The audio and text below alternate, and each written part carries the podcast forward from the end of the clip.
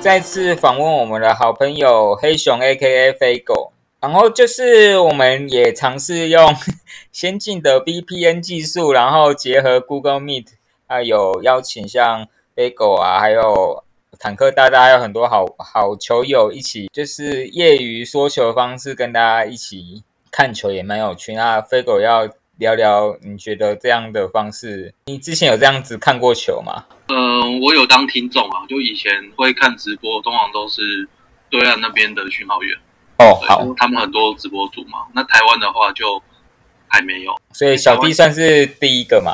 因为讯号员是一个问题啦。嗯，因为我也在想这个问题，所以我刚好也想试试看，所以我后来是为了解决这个问题，而且我也怕转播的解说的声音我没有办法做一些降低或甚至切换。那后来是我有购买一个月的 VPN 啊，它是可以去桥接不同的国家的，改变它的模拟在澳洲的网域或者日本的网域这样。我们算同乐，然后我没有盈利啦，这个量也比较低，然后也是大家好玩啦。是想要看比赛的时候能有一个我觉得还蛮有趣，然后 然后我们两个就主要当嘴炮的角色，然后专业的部分就交给呃坦克大大，但坦克大大早上都是休眠的状况。我们我们标榜就是不专业。我觉得这是 另外一个另外一个乐趣，而且我已经尽量半专业，我会一直去讲一些比分和，因为我们的专业就是球拍 MP，所以我会一直查，即使是一些 比较冷门的球员，我们是边边看边查，真的很好笑，就跟人家专业是完全不一样。我们是做好功课哦人家都是先做好功课。哦，没有，他们他们哪有在讲球拍的？我们我们是过于认真，要服务球友的。好，那回归我们原本设定主题，也跟奥运有关，是在奥运的前夕，白俄罗斯的名将萨索诺夫，其实在奥运开打前，呃，非常算无预警的祝他将不参与奥运赛事。从他他出道其实一九九四年就出道，然后其实还是纵横沙场非常的久，非常久，这样成人应该快要二十年。他的状态其实上届他差一点得牌，所以超过四十岁都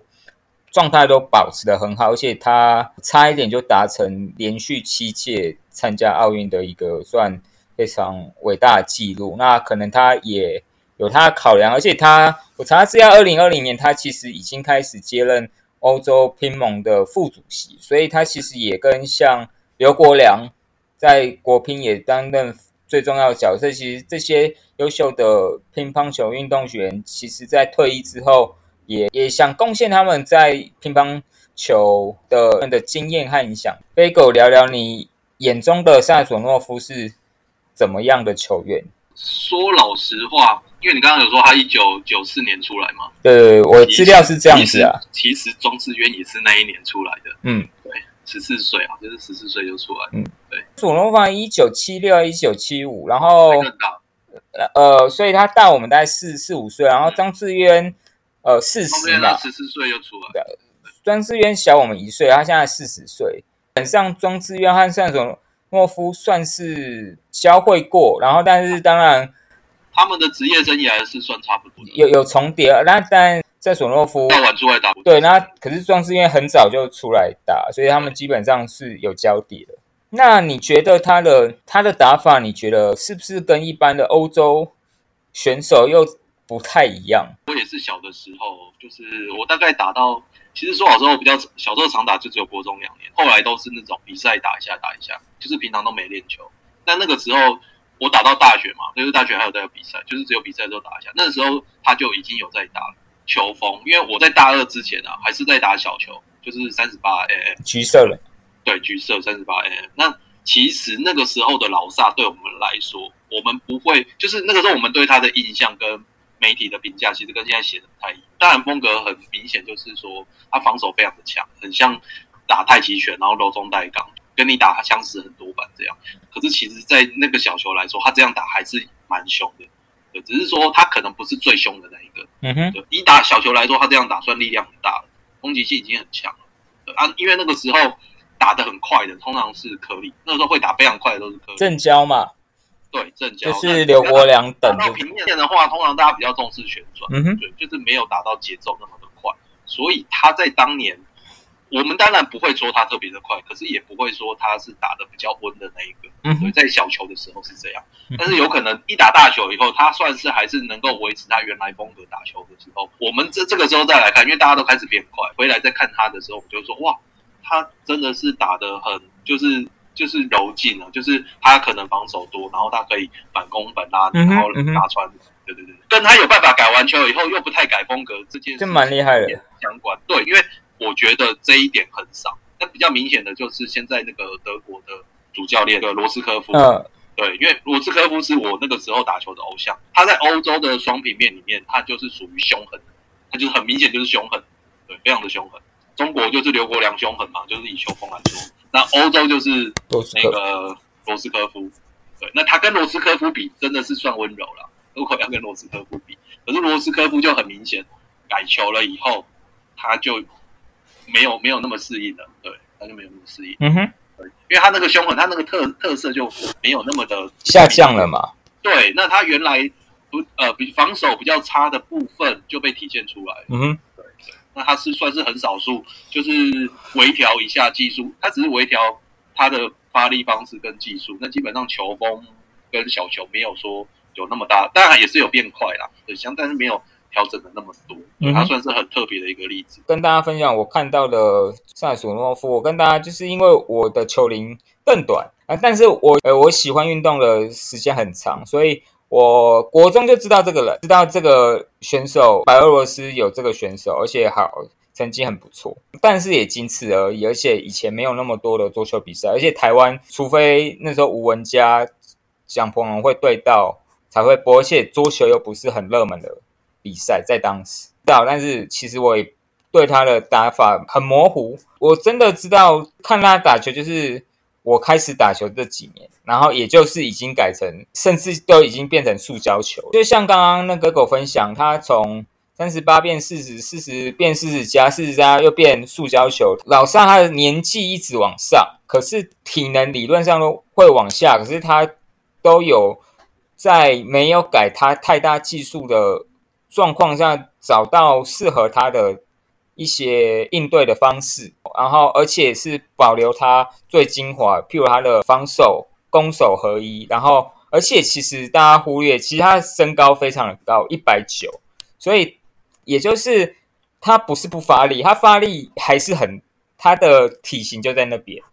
他就是欧洲人高大的体型。身体素质其实就是不错，不是非常不是最好，但是一定还是比亚洲人的力量大，而且他的身高就是在这边。你看他之前去打，那他那时候四十岁了，他的如果他愿意攻击的时候，其实威力还是有的。质量还是很大。对对对对，而且只是因为他会搭配他的一些线路的变化，还有节奏的变化，他不需要板板都发力，而且那不是他最能得分的，他会用他觉得最适合的方式做个选择，那也提供球友适合我们业余球友参考的一个方式，就打的就是很很进入他自己的节奏，他知道他要干嘛，佛系啊，我们现在讲就是佛系。呃但是我觉得又是稳中带一点点凶，你故意就 你给他机会，或者你进入他的设定就死了，而且他手感又非常好，对空间放高球啊，还有左右空间感，我觉得是非常好，就跟华德就是华德纳一样，就他们他们有对这种空间和高度和左右和节奏，我觉得是。非常，就是有点像艺术家，就是很厉害。那除了打球风格，他也是 Tip Up 的代言选手嘛？算是哦，他好像代言蛮久。对，非常久。然后相关的球拍，像比较著名的纯木拍有黑煞和蓝萨，老萨冠名球拍其实很多。那最著名还有蜘蛛毯。那昨天我们看的比赛，好像就有球员拿蜘蛛毯，对不对？像有，对，蜘蛛炭。对，黑狗对。老萨冠名的球拍有什么了解吗？有蜘蛛炭吗？哎，都可以，或者纯木。以前蛮喜欢打蓝萨跟黑萨的，黑萨比较硬挺一点，然后蓝萨比较要求一点。嗯哼，那都是纯木牌，但是说老实话，它也算是低价牌。其实品管没有到很好，就是如果你要打找到要挑嘛，对，要挑一下。但是如果挑到就还蛮厉害，对不对？对，但是跟 C L 有点像，就是挑到就是一千多块，然后挑到神了。就以前其实好打的球拍两千块，大家就觉得就很够了。咻咻以前咻！是是这几年那个价钱实在是大家价值观被拉高太。那我知道，其实蜘蛛碳也非常的不错，对不对？就轻巧，然后有质量，是吗？如果是打赛璐璐的话，可能是对，因为我是觉得蜘呃蜘蛛碳，如果用现在的角度来看，变稍快可以慢一点。把它快可以把它当成纯木来看。OK，其实它的碳就是玻纤的碳，它有混一点类玻纤，它跟我们现在主流的碳纤不太一样，就是它是往软的方向走。对，那就是比那个玄武岩还要日本那个泥炭，我不是有出玄武岩，啊哈它它的碳比玄武岩的碳还软。，OK，所以比较软的的，不是对，跟那个谁跟 Lutis 比较像 OK 立交的 Lutis，跟加了。而且是最早的那个版本，嗯最早那个版本是玻纤，后来有改，后来改的也是偏软的、但没有到玻纤那么软，玻纤已经很软了。那蜘蛛碳的给我的感觉是，哦，它的玻纤的比例用的蛮高的，它没什么碳，对，它玻纤很多，玻璃纤维，好哦。所以还真的是蛮像老萨的打法，嗯就是很像把球都吸在板子中间，然后丢回去，就是还你，全部都还你，正反手都是，人家是快带，没有他就是慢带慢带啊还你。啊，你不要给他机会，他就他他就他就冲你了。嗯很软，所以其实打那样的拍子啊，你的力量真的要很大，嗯，哦就是发力要好嘛。而且还真的好像要有身材。像我这种矮个子的，我我算是矮个子里面应该算有力量的，可是还是不够，就是你光有力量也不够，你的那个臂展就是要有，你没有臂展，你拿这种拍你会挥不了嘛。对对，就是球都粘在手上。这个也是蛮有趣，就是其实还是要找到，因为每个人体型和发力机制都不一样，所以有些人是身高高，可是他发力不一定好，所以他可能还是要要一个弹，可是他又能控制的球拍。那有些人是相反，有些人是体型还好，可是他就像那个孙颖莎，他就是发力爆发力极强，所以他是爆发力好，他不是力量绝对对爆发力。对，就是还是要呃根据自己的身体条件和发力机制，还有掌握球拍的呃状况做一些选择嘛。但是通常哦，要讲一个很现实的，很多人我小的时候，呃，也是有个讲法，说桌球是最不会被身高限制的运动。我有一部分也是因为这样子加入这个运动。可是说老实话，以现代桌球来说，你矮个子的人一定是可以打的，可是其实你矮个子的人可以打的选择不多。就是你你刚刚就有讲到，你说苏颖莎爆发力强嘛，矮个子就是要打爆发力强的，你没得选。有几个孙颖莎了，矮个，那我还有那个啊，一头密码那他不他不的两个特例没了。没有，你矮个子没得选啊！你矮个子你没有爆发力，你就不用打了。对句句那高个子你可以选，高个子你可以选说，哦，我打稍微嗯没有没有我打力量，我稍微打一点速度。你有高个子的人可以选，没有爆发力就张瑞啊。而且以前有个讲法，手长脚长的人不能打近台。其实以现在技术来说，已经没有。自己想不想打，你的个性想不想？以前说欧洲或什么欧洲人摆那个台内不好啊，现在都蛮有进步，哪有？而且他们他们只要是前面的台内球都不会太差，至至少比以前好很多。好很多了，而且手又长，还有一样可以调打哦，比较有有名的就是波尔嘛，波尔其实台内球也很不错。错啊。虽然那个他的台内球跟我们亚洲的解法不太一样。啊。再来比较有名的就是那个英国的那个蜘蛛人，哦，对，那个 Pitchford，对，然后他那个他那个发力，就是他的反手的发力机制很蛮特别的，就是他可以他很吃住球，然后质量非常高。因为他的小臂非常的长啊。那个点我们是要踩进去拧的，没有不用，啊，他把他的肘放在桌外，然后小臂咚，就就快撕进去了。对啊，那时候莫名其妙，那个位置人家都用拧的，就你用快撕的，他小臂太长一，八八没办法。而且他的手好像特，他的臂展好像有比他的身高长。有有，他们他算应该长嗯就是留臂后裔啊，应该不是太瘦，他应该可以打篮球。呃呃，应该也打篮球就没有优势。好，那最后跟大家飞狗聊一下，因为我们昨天也播了一些，就老师他没有打，就剩一些 跟他同同年纪的阿姨叔叔。最最近没有叔叔，叔叔这次没有来打。那我们看了，呃，两个年纪比较大，一个是代表卢森堡的地下联啊，对，呃，左手长颗粒的啊，反手短颗粒，五十七岁吗？二零一九年写五十六岁，要要求我，现在不叫五十八了？一九六三五八，我靠，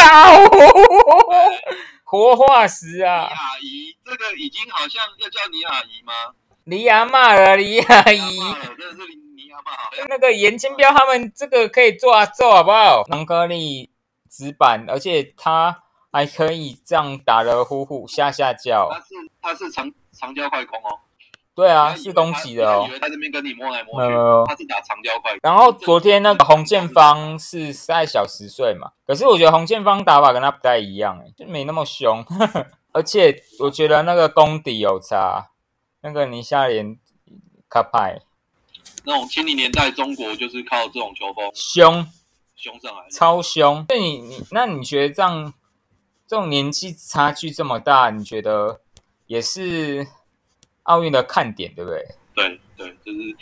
蛮大的看点。有有一个叙利亚十三岁嘛，跟刘佳达，然后我觉得也是跟大家分享，固然我们都想看最精彩的。比赛可是，就像我们去打积分赛，有时候你会对对上很厉害的选手啊。你最更重要是，你对运动的这个投入的心力。那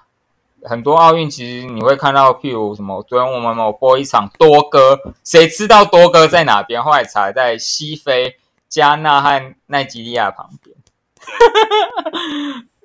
可是他们还是还是有投入这项运动，而且他。毕竟也是赢了非洲的比赛，才有才有可能，就是是在那一区的外围赛打进。对对，而且就是你你说他们不强，可是他们也是通过他们很多拼搏，而且我记得之前那基利亚有一个女生，那甚至是妈妈结婚了，她就是你能看到其实是他们对这个运动的坚持和热爱，那也是蛮值得学习的啦。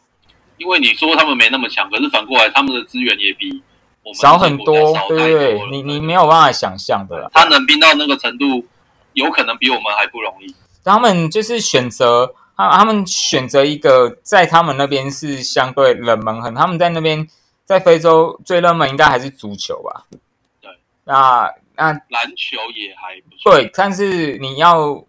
作为一个能改变生活的，应该他们有时候打球也对，就是主要是。应该还是足球是最有可能。那显然 桌球应该不是一个最好的选择。没改变了，我决定打桌球。可以啊，去打那个赌博的可以啦。赌赌身家的可以。谢谢飞狗，就是跟我们闲聊。那先这样子，谢谢。好，第二个阶段非常荣幸邀请我之前工作的一个算好朋友、好同事，他叫赵丽。那请赵丽稍微自我介绍一下好吗？Hello，大家好，呃，我是时代力量的智库的执行长李兆立。之前跟 Danny 在这工作上合作的非常愉快，所以后来都有陆续保持联系。那这次也很开心能够有这个机会来这边跟大家聊聊。那谢谢赵丽愿意接受我们的连线访问。然后那跟那个赵丽稍微问一下，因为这段疫情期间啊，赵丽。本身有一个很可爱、很高大的十二岁的 一百七的那个少女，然后那你们不能就是不太能外出，会在家做什么运动啊？哦，我几乎没有了，因为我本来很依靠我们家的那个健身房。你就说社区的嘛？对，而且现在他要也要到七月二七号才会再开，下星期二。对，他就是他他的方式是打 Switch，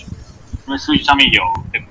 那你也可以打舞蹈的游戏啊！我没办法，我觉得太那画画面太有。你说那个箭头那些符号，说我我自己跳舞的画面太方便，我觉得他跳 OK 这样，我觉得要顾及大家的视觉的。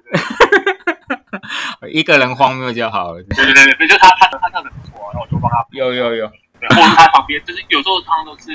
因为他现在已经暑暑假了嘛，我小毕业了没事干，所以他就随时他有空他就随便跳。我我得工作啊，在旁边工作，就看他跳。你就是背景伴舞。对对对对对，我现在是满心期待我的 快快了快了。那平常你在社区会用什么样的健身？就是跑步机吗？还是会做重训？因为我们的社区的那个设施其实相对的，我觉得比较简单了，但还蛮好用的。然后一个就是飞轮，哦，赞没错，对，然后再来就是我们的那个会做点重训用哑铃，，OK，然后最后会用他们的那边的瑜伽垫，就是做一些伸展、伸展，那蛮好的啊、柔软度，所以他就是做做这几个，然后他做那个什么棒式，OK，棒式。请问你们呃社区的休闲的设施有包含桌球桌吗？没有。当然没有啊，没有大概就四四五平大吧。哦，这样子啊。哦，好了解。买两台两诶两台跑步机，三台就满了。对，然后加就是一个那个刚刚讲瑜伽垫那边一些哑铃就差不多。哦，了解。诶，所以你你自己之学生时候有打过桌球吗？有啊，但是打的很烂。哦，OK，没事的。那我就是大概能够跟大跟会打的，大概就是会推个几下这样。他发球会有很多时候发发不过去的。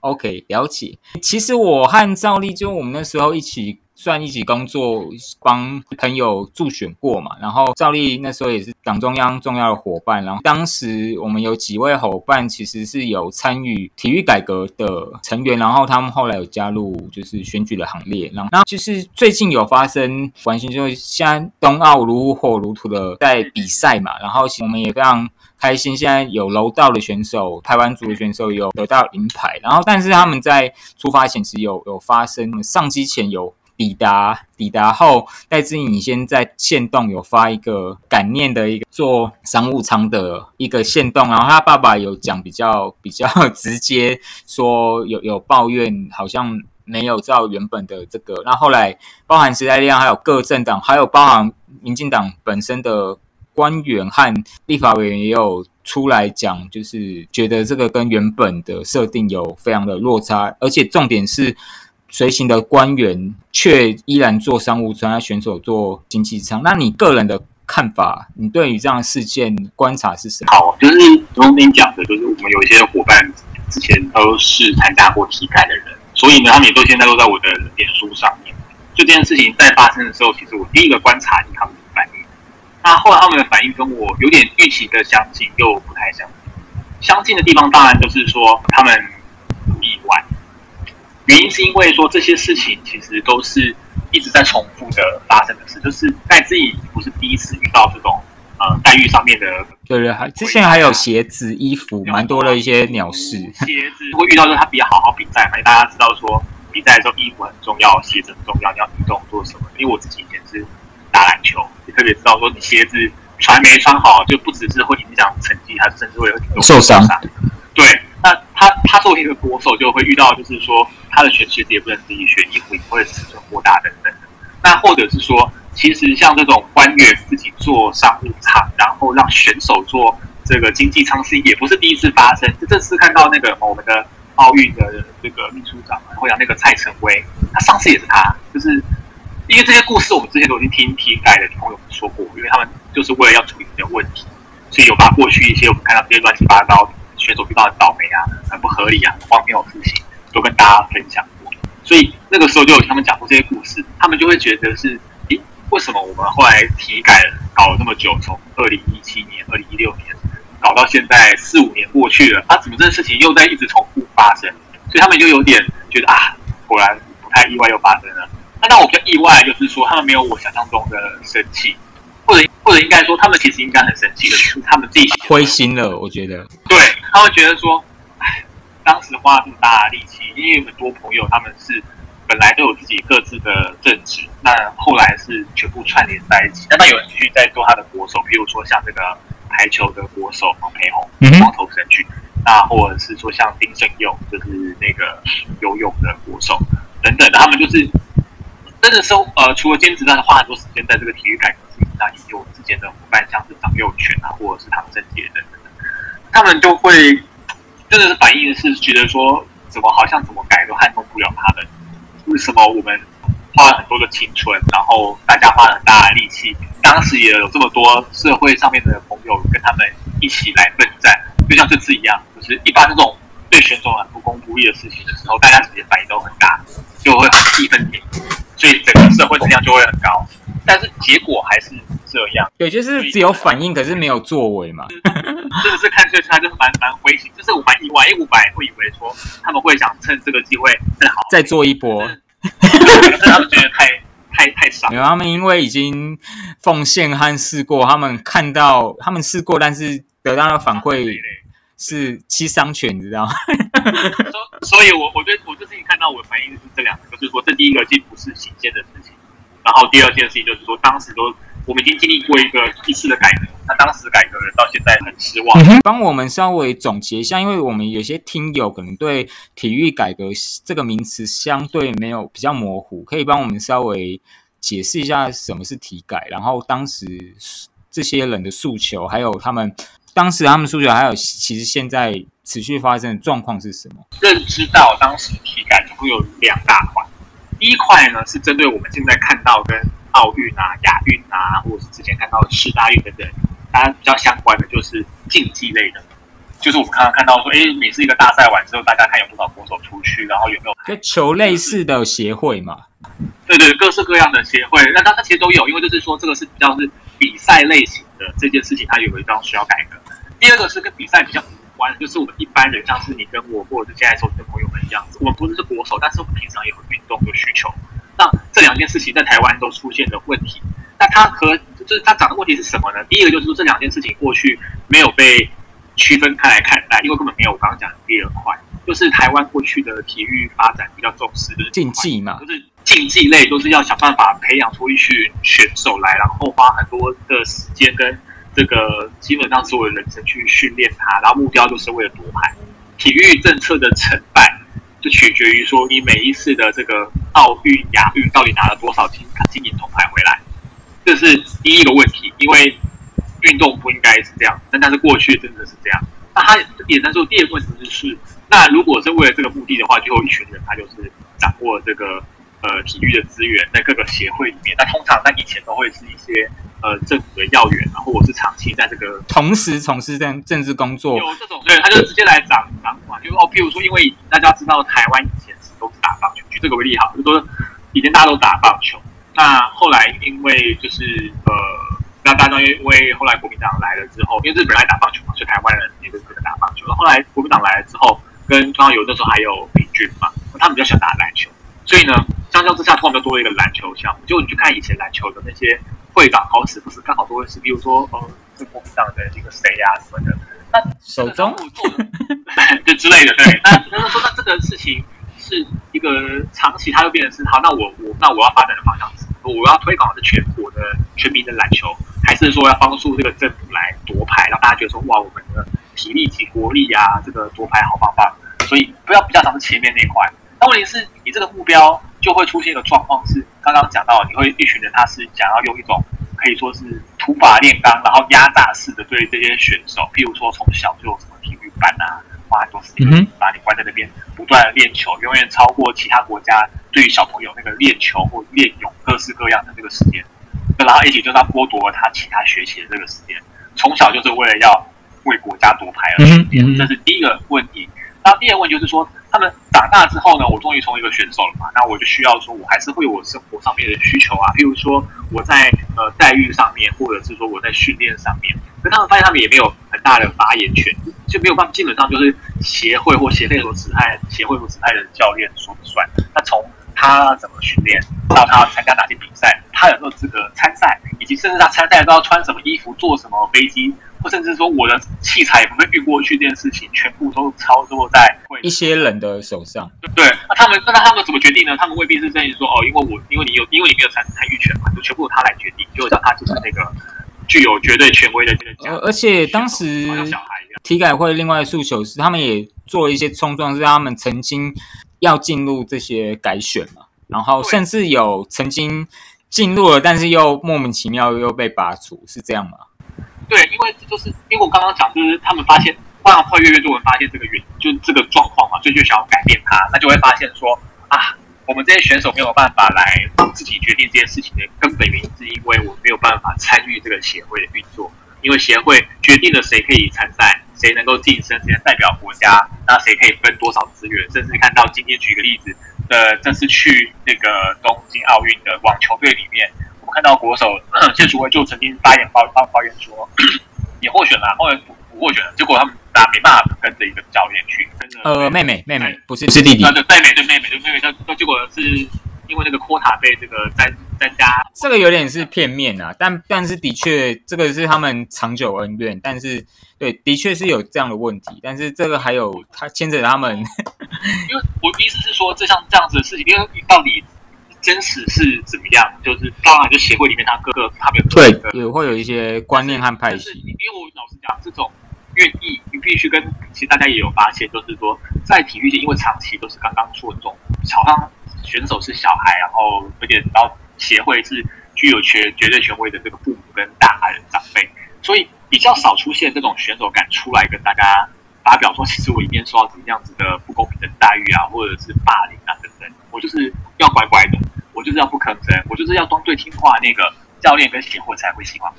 所以很多时候，大部分我们都只能看到少数几个人出来跟大家，或这种，但这是比较勇敢，或甚至是我在国际上也有一定的为了大家发声。因为我也相信说，戴志颖并不是只是在为他自己讲话而已，他就是是看到这个状况，可是没有人可以，没有人有这个权利或者是这样勇敢勇气敢出来这样讲嘛，所以我来帮大家发声。那我觉得越来越多选手其实有看到这个状况，所以确实有尝试过说，那我就来去选这个协会好了。可是你就会发现一件事情，就是你去选他过去的选制就是非常的封闭，就是少数人都投票权，所以呢，无论怎么投，就会出现说不断有协会是呃家人不断继承，像刚刚讲那个篮协就是，一个就是同个家族。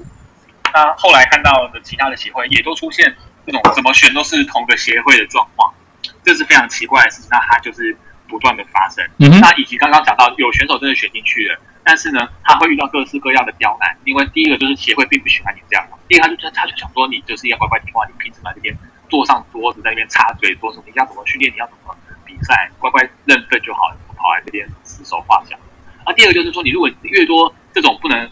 呃不是他们自己圈圈人涌进来，当然会影响他们过去的这个决策模式，所以他当然不愿意，所以就想办法把你的角色变得很淡薄，或者是把你弄走。所以呢，很多的选选手里面都待不成不长。所以大家看到现在看到各个协会之中，即便讲完就是说体育改革完之后，现在大家比较觉得看到选手可以好好发声的协会还是不多，可能最强的反而是这个职棒工会，嗯，是对一群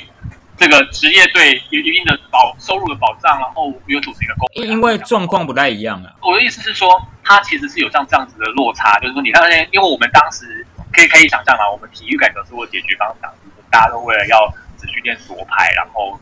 这个选手们就像小朋友那样被管着，被这样指挥着，那应该要他们更获得更多的参与，才有办法好好的被尊重，然后去适当的去调整，比如说他们得到的资源，或者是说他们要怎么样可以可以更正常的参赛等等，那都必须要他们可以有一个很充分完整的参与权。但是呃，到目前为止，我们看到的这个案例真的是没有看到太太成功，就是说，哎，有一个有协会说，因为这样的关系，呃，让更多人可以真的很好的参与。目前我自己我自己所知道的，大概只有足协有好一点是嘛？有比较好，对，就是真的有，譬如说，哎，大家觉得有跟有选手真的是很好的沟通，然后也让他们充分的参与。我觉得还是有一些小小的进步，但是进步幅度 很有限。但是呃，但是至少比没有。那那我接着你刚刚说的问题，那有一些人就会假设，刚刚一些协协会、奥运会直接是找退役的优秀选手担任，会比现在的状况是有一些其实跟体育圈没完没有关联的企业主或者政治人物所把持，效率会更好吗？或会更贴近选手吗？我认为关键是怎么产生出这些选手，就是说，当然你正常，我们这种正常的逻辑，有军担任过选手比较可以体会选手的辛苦等等的。但是哪些选手可以成为，这就是另一个问题。因为刚刚讲了，在这样子体制之下，他确实会让一些选手他已经是习惯于，就是说我就是屈服于那个权威，现在的那些的确，协会的老大们。所以我即便到会不会变成棋子？也有可能嘛。或者说我就是这个观念呐、啊，就像刚刚讲，我是觉得还是要把你们练到饱，练到死啊，就是操到手会痛，就表示你就是操到不痛就会好。就像以前我们讲说，土法练钢的投球，就是手投到不痛我们继续投，就是到后来才发现说引入了科学训练嘛，科学，就才发现说这根本就是乱搞一通，所以难怪以前我们台湾选手的这个运动生命都很相对于其他国家都比较短，不是我们的体质不如人，而是我们训练方式出问题。这就是一个例子。所以，如果去参政方式应该是要有一个更更，譬如说像我们应该所要求的更多元选举的方式。或者我再举举举例啊，就是说虽然事情不明，但是假设今天网球界他就直接指派说，我就是由单家姐妹来接我的房子。今天大家觉得网球，那网球界的其他人会觉得哎很好，还是觉得说哦，哎是，不会那个那个谢淑薇会出来跟他选。选手当什么过程？譬如说，他可以有他的证件发表，他可以去把哦，我就是用我做，另外要有国外的方式，或是说我未来的这个资源分配要什么样的评选机制，让大家可以透明的参与的参与。呃，我知道，就是更多不只是选手，因为我举例来讲，像是足球，为什么我会觉得我可以特别知道说他表现很好？是现在的有些几个进进进去的朋友，他自己其实不会踢足球，他没有当过选手，他是长期关心，但是他就是他说他们不具选手资格嘛。但是他们是对足球真的很了解、很热爱。更重要是，他们确实具备了呃，就是对国外的这个呃这个球球类发展的这个吸收专业很多业知识，那以及有些体育管理的专业知识。嗯哼。所以他们进去之后，一样帮他做的很好。嗯哼。所以我会觉得应该是上来组成的，就是说未必是直接，就是可能没办法直接讲说由选手前选手来担任，就一定会。我知道。然后我我整理一下赵毅意思，其实感觉上就是应该是。各各个人有一些专业，就是重点是要有专业的人，就是每个人都会有他不同的专业。那这些专业不一定是不不一定体育人一体育人懂所有的知识，像有一些是体育管理的专业，那这些人也可以在这些协会，如果他们有角色，他也可以得到他的角色的发挥。那目前协会其实。不是有这样的状况，他们都是一群人在把持，然后做一些抵抗别人对他们的指责。对，因为他们就是就是说，他们过去仰赖的不是靠这种呃所谓的呃，我有这个，譬如说有更多元的跟对国际的这个体育发展潮流有接轨的，我不需要这些，或者是我也不需要具备什么财务管理的知识等等的，因为我就是只要负责跟政府申请到这笔钱，我找几个人主到这申请钱。就就运作就好了。那剩下就是这些选手，你不得不听我的，因为只有我可以决定说谁可以出去分配资源。对，我就不给你不给你教练证，不给你选手证，大家都弄得乖乖的。所以他需要需要比较像是不是体育发展的这个技能，而是像是政治统治的技能。这这也是传传统的政治统治技能。所以这真的就是造成刚刚讲到，就是说选手呃，真的你说可能真的太可惜了。他在他的成长过程中、训练过程中。他没有可以建立起其他多元的社会的功能，花很多时间。比如说，大家讲说，我就一辈子就只会踢球，我就只会怎么办？能不做，然后再就是我就是乖乖听教练的话，那这个都不是选手自己的错。但是你现在直接把他们变成是，我说，哎，他们有经验就会当管理人，我觉得会有问题。好，那呃，那最后一个问题，其实是我原本没有在访纲里面，但是是我想问的。那时候体改之后，然后其实因为我们工作的时候，除了选举，还有一些公投。那公投还包含冬奥证明嘛？那那时候其实冬奥证明也有 知名的体育选手也都有出来说反对。那您的看法？应该说很讽刺啦，因为呃，大家看到这次是这样嘛？因为在冬奥开幕式上面，当然我们看到进场的台上是写 Chinese 台北，就是中华台北。那但是 NHK 转播是台湾，NHK 的那个主播说：“哦，这是台湾，台湾 this。”或者是像我们看到韩国 NBC 电视台，也就是直接在荧幕上秀说：“哦，这是台湾。”或者是看其实德国有媒体也这样做。那我们很开心，其实就台湾人其实是很开心，我们也希望自己叫台湾。但是真的遇到了说：“哦，那我们不来就来推台开始证明了。”结果却遇到很多的反对，我们要叫台湾对，但是遇现实上我们却不敢。这样子喊出来，那所以当时当时的公投的证明的失败。那我会觉得说这件事情是图，就是说要处理它，其实有几个问题得处理啦。第一个就是呃呃，我们的社会上大部分还是有这个氛围存在，就是说啊，我们没有办法不敢自己证明。但我认为说，那是因为大家也接受了一个说法，那个说法就是说，如果我们改了名之后呢，中华奥会会呃，那个中华那个世界的全球的这个的啊国际奥会会阻止我们继续参赛。那这个说法。它的前提又是说，国际上的不予认可嘛？那当然，国际上不会没事不予认可我们台湾啊，因为就看到这么多国际媒体都叫我们台湾的。当然，他讲的背后就是说，如果中国会因此跳脚的话，那国际就会听着他的话，那就会一起阻止我们参赛。但是，我以以前可能或许是这样吧，可是大家看一下这两年的发展并不是如此嘛，就是说国际上面也越来越多国家站出来对抗中国的各式各样的大法，特别是从去年那个 COVID-19 就是疫情爆发之后，大家都很生气，你中国把这个这个病毒弄出来，然后你又不负责任，还在 WHO 那边就是搞东搞西，大家很生气，所以呢，这个去。对抗中国、去质疑中国的说法的方式，其实是慢慢的出现了。所以，我们国际上真的会因为我们改了名字就不让我们进去吗？其实是个问号。那会最常讲这话的人是谁呢？其实就是中华奥会。譬如说，在公投的那一阵，二零一八年冬奥这边公投的时候，就是中华奥会跳出来说：“啊，你们不能改，因为我已经跟国际奥会问过，就问过我们做辅导，他选成了，他说你改了之后，你就是没有办法用这个，不能去参赛。结果呢，因为你这样讲，当然就很很威胁嘛，而且威胁一般人的命。”我们就我们是是观众，那是选手啦，就是有误导啦。对，就是我练了，我被练了老半天，结果你不，你们因为你们要改，你害我不能比赛，就当然让很伤嘛。这就很像是说，像去年我们冬奥、冬奥、东京奥运，因为疫情的关系，差点要考虑就延迟或取消。为什么还是后来今天今年其实疫情也没有过去，为什么还是要办？当然，一方有人会说这是商业考量等等，但对那些选手也是很期盼的，因为对他而言，他的选手生命就是这几年。然后我我我少了这次参加，我就是很可惜。就是我的梦想要做的事情，所有的这个选手练，就是希望可以站上国际的殿堂嘛，跟这些国际选手一较长短，扬眉吐气。看到我们这次的杨永卫，扬眉吐气，大家也希望，哎，大家都希望可以这样，所以确实会有这个很大的忧虑，以及刚刚所讲的，因为中华奥会是刚刚那讲那些所有协会的老大，那那这些协会都基本上也是用同样的脑袋，那他们就常常就是跟选手们说，都不要改，因为我们就对了，就刚刚讲的就是。所以就说，你如果你不站出来反对的话，我跟你讲，中华奥会不开心，到时候你要出去比赛，搞不好出问题，选手证搞不好出问题，教练证可以出问题，大家都会害怕，所以我就站出来说啊，对啦，反正我就能比赛嘛，我就不要讲这个。所以我觉得社会确实是接受长期受到这样子的这这个言论的影响。啊，中华奥会当然它的特殊性，因为它是国际奥会所认证的我们这个对口机关，至于它是不是一定得用这种方式营运，这种控制型，就是不断的抗拒我们改制的这个。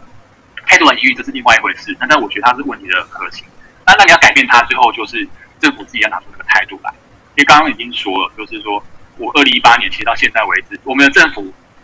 相较于民间很蓬勃，刚刚人家讲台湾就很开心、很兴奋，大量的转变说哦，NHK 这么棒啊，韩国这么棒，政府是一片静悄悄，就是不敢讲。那我觉得你这种态度当然很难去影响到你应该要管理的这个协会。因为在我们的二零一二零一七年的体育的改革，国国国民体育法修法之后，政府其实是有充分的这个工具可以来监督跟影响这个协会的发展的，但他不愿意这么做，他并没有真的使用这些权利，所以导致现在我们看到协会长这个样子，然后奥会也长这个样子。所以在这个结构没有变的情况之下，你可以想见说，假设今年大家很开心嘛，啊，你看我们终于在这边，大家就在我们台湾了。那如果现在有人说，好，那不然我们来再来做一次冬奥这里的，或者是下一次的。奥运的证明好不好？嗯，如果结果没变的话，我相信结果会跟二零一八年是一样，不会。对，就是中华奥运，呃，中华的这个奥会又赶快出来说，我跟你讲不行啊，就是不行啊，然后再找一堆把一些选手拉出来说，你看看大家都反对，那政府也不敢吭气。于是呢，这个事情就说啊，你不是在搞事啊，就是在呃什么不是不务实啊等等的。但是大家心知肚明，我并不想这样。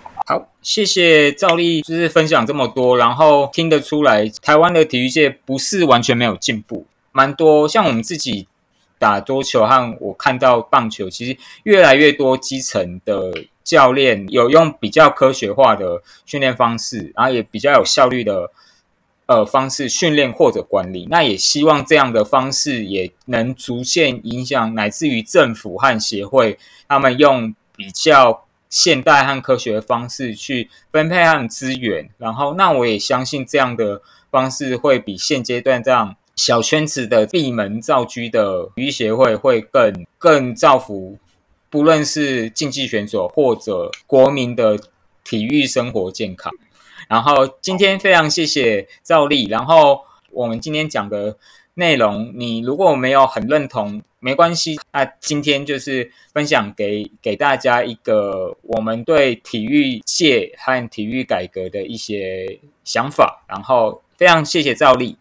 会谢谢你，拜拜，拜拜。